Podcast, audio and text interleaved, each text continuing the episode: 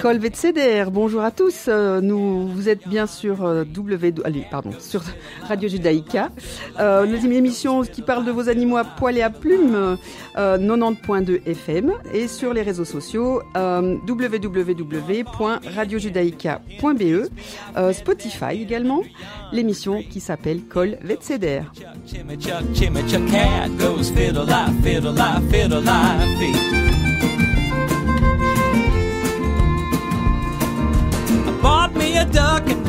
Très heureuse aujourd'hui de retrouver Rémi, retrouver Valérie et- Bonjour. et, Bonjour. et moi-même euh, sur un sujet de, de très très en vogue, très très euh, important euh, que nous avons décidé de sélectionner pour vous aujourd'hui. En l'occurrence, la castration. Vous savez que euh, beaucoup de pensions, beaucoup de euh, beaucoup de de euh, de, oui, de Promeneurs. de promeneurs, oui c'est ça. Dog walker demande euh, demande souvent euh, qu'à ce que les chiens soient castrés parce que c'est plus facile. Les mâles, surtout. Voilà, surtout les mâles.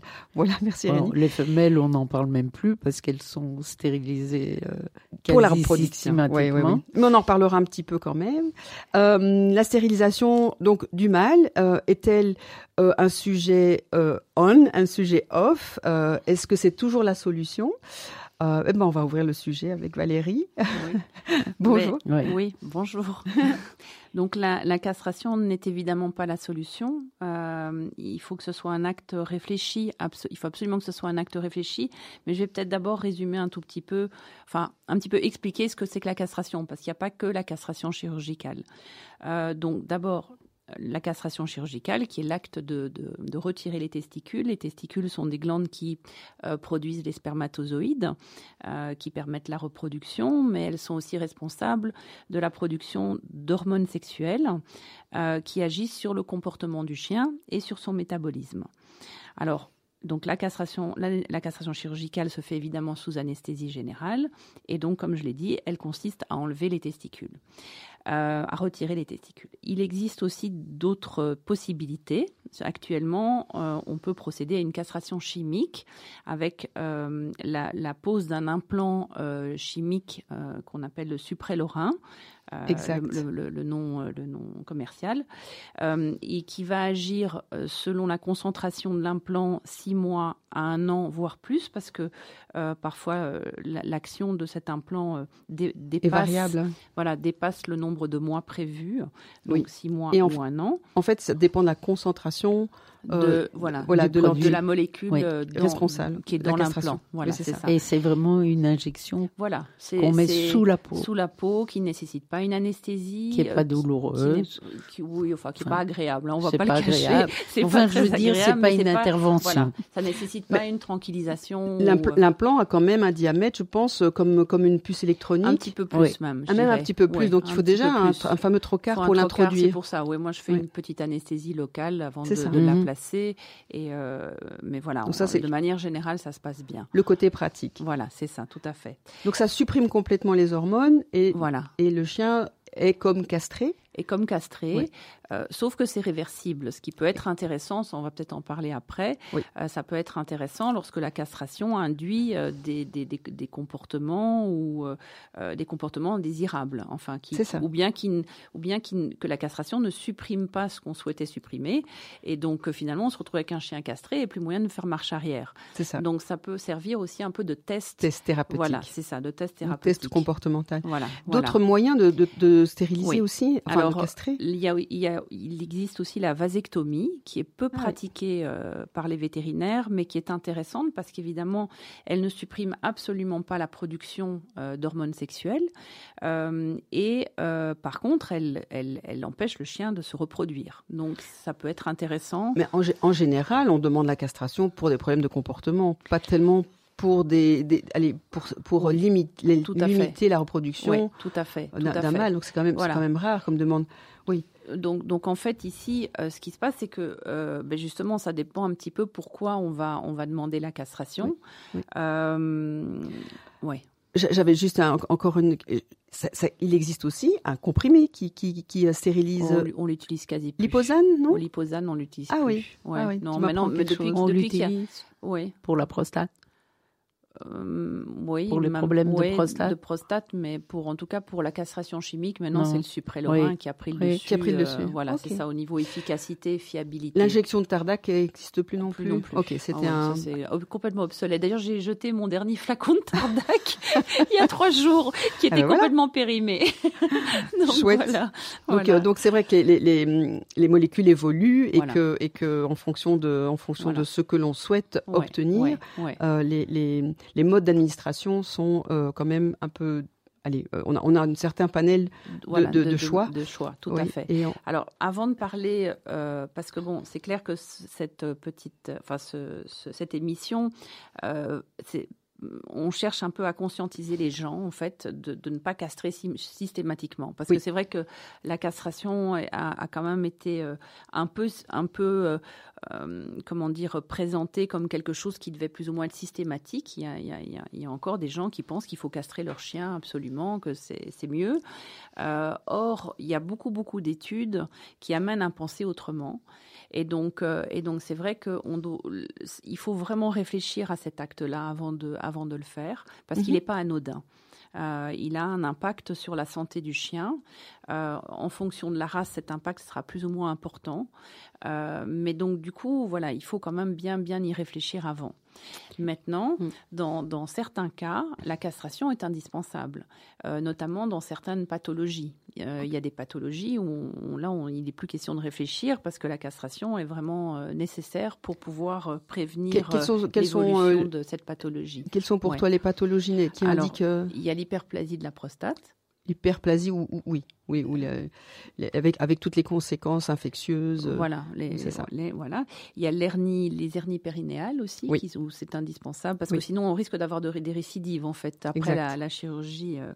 Euh, les fistules périanales aussi qui sont sous Oui. dépendance des, des hormones sexuelles Exact. et les tumeurs testiculaires évidemment. Quoi. Là, le problème ne se pose même pas. Quoi, hein. Exact. Donc dans, ces, dans, ce cadre de, dans le cadre de ces pathologies-là, la castration elle est réellement indiquée. Euh, par contre, donc justement, euh, à, à cause de, de, enfin donc, de- il y a beaucoup beaucoup d'études maintenant qui ont été faites. On assiste à, à, à vraiment un, un changement de cap euh, au niveau de cette décision de, de castrer ou de ne pas castrer. Pourquoi? Parce que on s'est rendu compte qu'il y avait une prévalence de, de pathologies beaucoup plus importante chez le chien castré, Castré. que chez le chien non castré.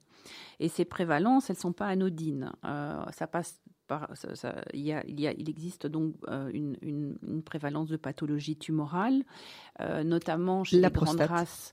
Alors, le cancer de la prostate, parce Oui. que souvent les gens mélangent tout, hyperplasie, cancer, Exact. ça, ça, ça prédispose au cancer de la prostate, ça prédispose, tu sais bien, Ariel, tu fais beaucoup de, de radio, ouais. d'imagerie, euh, tous, les, tous, les, tous, les, tous les ostéosarcomes chez les grandes races de chiens, il y en a beaucoup plus chez les chiens castrés Castrés. que non castrés, et ça c'est statistiquement prouvé en Mhm. fait. Euh, des pathologies immunitaires, on s'est rendu compte aussi que euh, les chiens euh, qui étaient castrés faisaient plus facilement des atopies, des problèmes allergiques et d'autres pathologies immunitaires aussi, des pathologies articulaires avec beaucoup plus vite de la dégénérescence euh, au niveau articulaire euh, lorsque le chien est castré, euh, beaucoup plus d'hernie discale, beaucoup plus de, de rupture de ligaments croisés, euh, des aggravations d'arthrose, enfin voilà. Donc, Dont on parlait euh, voilà. précédemment dans- Voilà, dans, dans, dans nos le- émissions sur voilà, l'arthrose. ouais, oui, donc c'est souvent les chiens castrés, en Voilà, surpoids. euh, Tout à fait. Voilà. euh, Ouais, voilà. lié à la- au manque de testostérone, tout simplement. Oui, oui, oui, exactement. Vous, vous constatez que la, la- la- que, la, que la castration accompagne une prise de poids. Euh, Alors euh, oui, alors les pathologies, je, je vais juste terminer oui, ma petite liste. Sûr. les pathologies vasculaires et alors les pathologies comportementales, ça on va en parler après, mais effectivement Ariel, la prise de poids c'est catastrophique. Après la Oui. castration, il faut vraiment la gérer. Après elle n'est pas, elle est pas obligatoire, mais il faut en avoir conscience. À partir du moment où on a un labrador qu'on va castrer et pour lequel on va ne procéder à aucun changement de régime ni d'adaptation de, de, de, de- de son, l'adaptation de son alimentation, ben, on va se retrouver deux ans après avec un chien qui sera complètement obèse, quoi. et arthrosique. Donc, euh, et arthrosique et voilà avec Oui, tout- oui. tous les désavantages euh, que ça implique quoi. Mhm. Euh, parce que l'obésité c'est quand même enfin il y a un taux de morbidité lié à la à l'obésité qui est pas anodine quoi. Donc du coup voilà donc il faut faut être bien prudent il faut bien bien réfléchir à tout ça. Voilà. Et il faut résister à la pression des éducateurs, des, tout à fait. Et alors, pensions, etc. ce qui n'est pas facile. les, les, éducateurs, enfin, ça dépend quelle catégorie, parce que les comportementalistes, quand on a affaire à de bons comportementalistes, ils sont quand même euh, très très conscients de ça. Pourquoi Ceux qui ont été éduqués par un vétérinaire, euh, en général. Oui, enfin, oui. C'est-à-dire qu'en fait, ce, ce qui se passe, c'est que euh, les hormones sexuelles permettent euh, l'apprentissage. Donc, euh, enfin, les hormones sexuelles agissent au niveau, au niveau cérébral et elles permettent au chien l'apprentissage. Donc, ce qui fait que quand on castre un chien à six mois, c'est une aberration parce qu'on va, on va interférer dans cet apprentissage. Mm. Mm. Euh, il y a toute une série de comportements qui peuvent être exacerbés par, par la castration, notamment des comportements de peur, des comportements d'agressivité, contrairement à ce, qu'on, à ce que, mm. ce que l'on croit. et donc, ce qui fait que quand on a un chien qui a un trouble comportemental, il faut absolument régler ce problème comportemental avant d'envisager la castration. Et ça, c'est aussi valable chez les chiennes d'ailleurs. Oui, la castration n'est pas alors la solution. Voilà, voilà la castration n'est pas la solution, au contraire. Voilà, c'est ça. Donc c'est vraiment important d'en prendre conscience. Et puis il y a toute cette série de comportements euh, indésirables euh, qui est entre guillemets lié aux hormones sexuelles, qui sont par exemple les fugues, euh, l'hypersexualité, le, le, chien qui lève la patte partout, les problèmes de malpropreté, l'agressivité vis-à-vis des autres chiens mâles. Et là aussi, on se rend compte que tous ces comportements-là ne sont pas forcément liés aux hormones sexuelles. Euh, donc on peut avoir un chien qui fugue parce qu'il s'ennuie tout simplement. On peut avoir un chien euh, qui est agressif parce qu'il a d'autres, d'autres, une autre problématique comportementale qui fait qu'il est agressif. Euh, et c'est absolument pas alors lié aux hormones sexuelles. D'où l'intérêt à ce moment-là de faire un test et de, de, de, mettre un implant, euh, un implant pour castrer le chien, mais de manière réversible, et de voir si le comportement se résout ou pas. quoi. Absolument. Et tout ça aussi en collaboration avec les comportementalistes qui s'occupent du chien ou d'un vétérinaire comportementaliste qui peut aussi orienter le choix, quoi. Voilà. Très très bien. Je propose de faire une toute petite pause musicale avant de reprendre ce sujet super intéressant et euh, on en reparle. Það bara skiptir ekki máli fyrir mig að þetta hér sé ekki standardinn sama þó ég sé ekki inn því ég finn bara ekki neina löngun til þess. Alla ekki að vera á sama stað en okkur með sama hvað þið finnst um það. Og ég verð að upplifa við þið lífin ekki að nara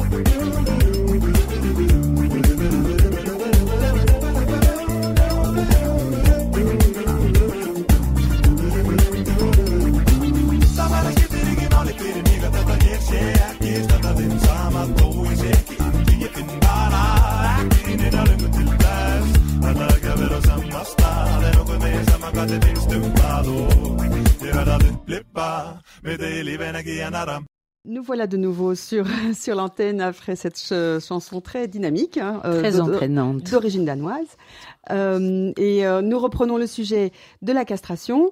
Valérie nous parlait de, Oui. de la nécessité et des troubles du comportement associés, euh, enfin en tout cas de l'indication de la castration avec ou sans, enfin liée aux troubles du comportement. À ce, à ce propos, j'ai deux exemples intéressants. Oui. Un exemple personnel d'un de mes petits bulldogs euh, que j'avais en consultation et qui avait un gros trouble de masturbation, donc une hypersexualité. Et en fait, ce chien était castré. Donc, comme quoi, hein, il n'y a pas toujours un lien. Et alors, euh, peut-être plutôt une habitude hein, ou, ou un, Ou un, rituel autre, ou un autre comme un toc. Oui, c'est ça, ou un autre souci comportemental, mais bon, voilà, c'est pour, pour dire, c'est surtout pour faire le lien avec euh, les hormones sexuelles. Et un, une, une étude qui était très intéressante, qui, qui a été réalisée auprès de chiens, euh, les chiens de rue en Roumanie.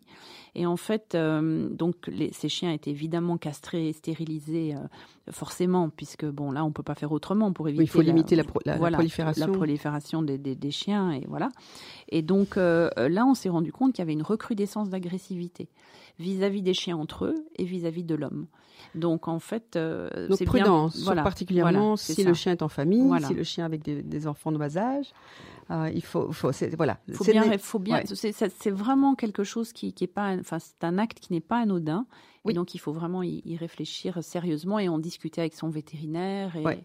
et bien, bien faire le, bien, bien peser le pour et le contre avant de prendre cette décision. Exact. Rémi, de ton côté, toi, est-ce que tu, tu, tu, tu as la possibilité, avec la médecine douce, la médecine holistique que tu pratiques, euh, d'abord des, des troubles du comportement que tu peux gérer autrement que par, euh, euh, que par des, des, des, euh, une castration? Ou alors, est-ce que euh, la, la, la, la médecine holistique offre-t-elle une, une forme de castration qui peut limiter certains. euh, allez, qui peut en tout cas donner, être indi- avoir la même indication qu'une castration euh, euh, chimique ou, ou- ou Alors, chirurgicale? Il faut il faut séparer les choses, hein, hein, parce que je n'ai pas de formule type euh, qui ressemblerait à la castration chirurgicale ou chimique, euh, de quelque sorte qu'elle soit. Simplement, quand on a, quand- quand on vient chez moi avec un problème de comportement entre congénères, mâles, euh, je vais, comme Valérie, déconseiller la castration parce que c'est pas là que ça se passe. Et j'essaye d'aider, en dehors du travail du- d'un comportementaliste, je vais essayer d'aider soit le, le tempérament du chien. Je vais essayer d'agir sur son équilibre, sur son équilibre émotionnel et son équilibre de tempérament. Alors, qu'est-ce que j'ai comme outil là-dedans? J'ai l'homéopathie, j'ai les fleurs de bac. J'ai expliqué aux gens aussi ce qu'il faut faire pour que le chien puisse être mieux dans sa peau. Et Au niveau, au c'est- niveau relationnel, oui. c'est ça. Mais les chiens qui, qui sont mal avec leurs congénères, c'est souvent qu'ils ont un problème d'équilibre intérieur aussi. C'est comme chez nous. Exact. Et donc, euh, c'est là que je vais essayer de jouer. Alors, euh, oh, on, on peut imaginer que euh, les plantes chinoises qui sont des plus, c'est de, de euh, ce sont vraiment des plantes, mais, mais qui sont très puissantes, qui agissent vraiment comme des médicaments. Là-dedans, il y a des produits qui peuvent agir sur euh, l'équilibre hormonal Mhm. aussi. Et euh, je pense qu'il y a des acupuncteurs qui peuvent utiliser l'acupuncture pour calmer aussi euh, euh, le yang. Ok. pour, mieux équilibrer yin-yang, hein, parce que c'est c'est de ça qu'il s'agit. je suis, plus moins, moins douée avec l'acupuncture pour ce genre de problématique. Donc moi, je vais plutôt utiliser les plantes et, les, élixirs pour ça. Et, comme je dis, euh, c'est souvent une question euh, euh, qui peut aider les gens quand on commence tôt.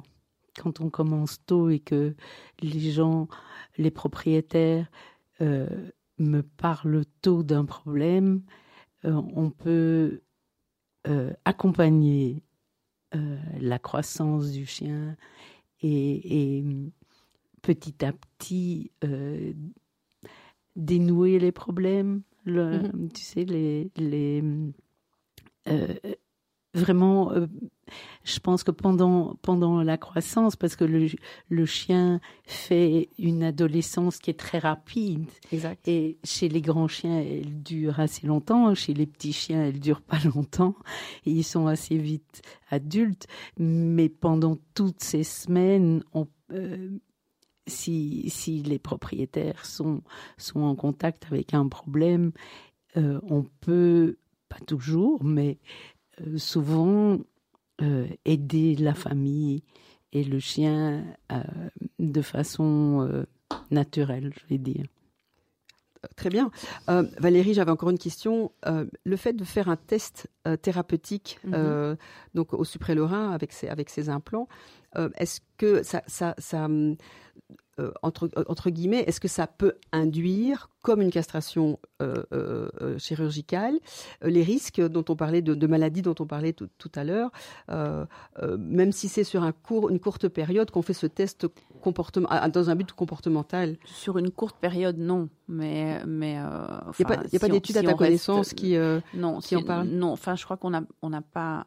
Enfin, là, très franchement, je pourrais pas l'affirmer, mais c'est vrai qu'on je, ne sais pas s'il y a des études qui ont été faites, mais dans la logique des choses, c'est clair que si on utilise, bon, par exemple, un, chien qui euh, dont, les, dont les propriétaires ne souhaitent pas qu'il se fasse opérer, mhm. ou par exemple un chien plus âgé qui a des problèmes cardiaques et dont on veut éviter absolument une anesthésie, euh, on va lui donc euh, placer des implants à répétition, c'est-à-dire que dès que l'implant finira de faire effet, on va lui en réimplanter un. Et je pense que là, quelque part, on va induire les mêmes euh, effets négatifs que la castration chirurgicale. Probablement. Donc, je pense que si, si maintenant euh, on fait un, euh, on fait un, on utilise l'implant que ça soit pour, pour un problème ponctuel, comme par exemple un chien qui va être en contact avec une femelle non stérilisée pendant quelques mois et donc on veut lui mettre l'implant et pas le castrer, ou par exemple on veut faire un test et être bien sûr que la castration est la solution. Euh, mais à ce moment-là, après, euh, donc soit, soit effectivement l'implant c'est une seule fois et on n'en parle plus, euh, soit, soit on, on, on, décide de, de, de après, après la pose de l'implant et après avoir, après avoir constaté que l'implant était efficace, bah, à ce moment-là, c'est de procéder à une chirurgie, à une castration chirurgicale. Définitive. Voilà, c'est ça. ça. Moi, je voudrais juste ajouter par rapport à l'imagerie, parce que c'est quand même mon domaine, que l'efficacité euh, des, des, implants et, et même du, du comprimé, euh, donc de la castration par, euh, par la bouche, enfin par mm. comprimé péros, euh, a un effet euh, euh, donc de, diminuer la, taille de la prostate qui est, qui est très rapide et qui est très efficace mm. parce que sans, sans, sans, information sur castration chimique ou castration chirurgicale, à part évidemment le chien sur le dos pendant l'écho, je le vois, mais, mais l'efficacité sur, sur, donc sur la prostate, c'est quasi la même que celle d'une castration. donc la prostate répond très très fortement et très rapidement à, à, une réduction donc de volume euh, après, euh, après l'utilisation de ces molécules. Donc Ouais, ça, c'est ouais. quand même intéressant. Il nous reste une- quelques toutes petites minutes pour parler de la chienne, parce La que j'imagine que est-ce Mm. que est-ce est-ce que les problèmes comportementaux sont sont sont les sont les mêmes chez, chez la femelle? En fait, ça se passe exactement de la même manière pour les femelles. Sauf que pour les femelles, euh, on, est, on est un petit peu plus ennuyé parce qu'évidemment, euh, quand on a une chienne en chaleur euh, et que si elle rencontre un, joli petit toutou qui lui plaît et qui n'est pas castré, il y a quand même toujours des risques de, se retrouver avec une chienne pleine et, des petits bébés deux mois après, ce qui n'est pas toujours souhaitable. Et donc du coup, voilà, on, va plus, plus franchement stériliser les chiennes. Maintenant, ce qu'il y a, c'est qu'on rentre dans une nouvelle, nouvelle ère et une nouvelle philosophie qui est d'opérer plus tard. Avant, on voulait absolument stériliser les chiennes avant six mois. Euh, pourquoi? Parce qu'en fait, ça a une incidence positive sur les tumeurs, sur la, Oui. sur le, la, L'apparition. C'est ce qu'on m'expliquait il y a 30 ans pendant mes études. Voilà, ça. donc, euh, il, faut, il fallait absolument Donc, stériliser voilà. avant la première Et, donc- chaleur. et quelque part, c'est peut-être un des, des seuls vrais avantages de la stérilisation de la chienne, c'est la protection contre les tumeurs mammaires. Maintenant, il faut savoir que les chiennes, elles sont très très surveillées de plus en plus. Bien sûr. Euh, le- le- les propriétaires vont une fois par euh, an chez le vétérinaire. Euh, le vétérinaire peut conscientiser le, le propriétaire à palper les mamelles régulièrement. Donc il y a un très très gros suivi au niveau des. Et donc si on intervient très précocement sur un petit nodule mammaire, on sait que ce sera curatif dans la plupart des cas. Donc c'est vrai que du coup, on peut se poser la question si est-ce qu'on on, on, on, on, on- on préfère protéger la chienne contre les tumeurs mammaires plutôt que justement l'opérer un peu plus tard pour lui éviter d'avoir toute une série de désagréments dont on a parlé, euh, enfin pas des, pas, ce sont pas des désagréments, des pathologies graves dont qu'on a évoquées euh, précédemment. Et donc du coup, il faut essayer de trouver un petit peu euh, une, une alternative. Pareil pour les problèmes comportementaux. Si on a une chienne qui à l'adolescence est compliquée au niveau comportemental, mieux vaut régler ses problèmes comportementaux avant de la stériliser. Donc actuellement, maintenant, euh, il est toujours préférable d'opérer la chienne après ses premières chaleurs, voire ses deuxièmes chaleurs, voire ses troisièmes chaleurs si on a affaire à des, grands, des tout grands chiens, euh, des, grands, de- des grandes races. Euh, et à ce propos, il existe maintenant aussi un tableau qui a été fait par un, Américain, euh, un, chercheur américain, et qui, et qui, qui conseille par rapport à la race du chien l'âge L'âge de de, la stérilisation. et de- Ah oui. ou de la, castro- et de On la trouve ça castration. sur, euh, sur Dr Google. Euh, non, non, non, on trouve ça chez son vétérinaire normalement. voilà. Voilà. très bien. Alors, la stérilisation précoce aussi prédispose. euh, le problème, c'est quand la, la chienne est stérilisée très précocement, sa vulve n'a pas eu le temps de se développer. Et donc, on se retrouve avec euh, des, des- des- une vulve encapsulée et la prédisposition aussi d'infections urinaires et d'infections cutanées aussi Et Donc, vulvite. des vulvites, voilà, c'est ça. Donc des vaginites, euh, voilà, Mm. tout- tous ces, ces désagréments-là qu'on peut éviter en opérant après les premières chaleurs ou après les deuxièmes ou après les troisièmes chaleurs. Mais tout ça est à discuter avec euh, son Bien vétérinaire. Nous arrivons malheureusement à la fin de notre émission passionnante. Merci beaucoup Valérie pour euh, ton, ton- ta- Avec ton plaisir. savoir et, euh, et l'explication et les explications que tu as pu donner. si si, j'insiste. On se retrouve euh, très bientôt pour discuter d'un nouveau sujet et on espère de vous souhaiter une belle journée. À très bientôt. Au revoir. Au revoir.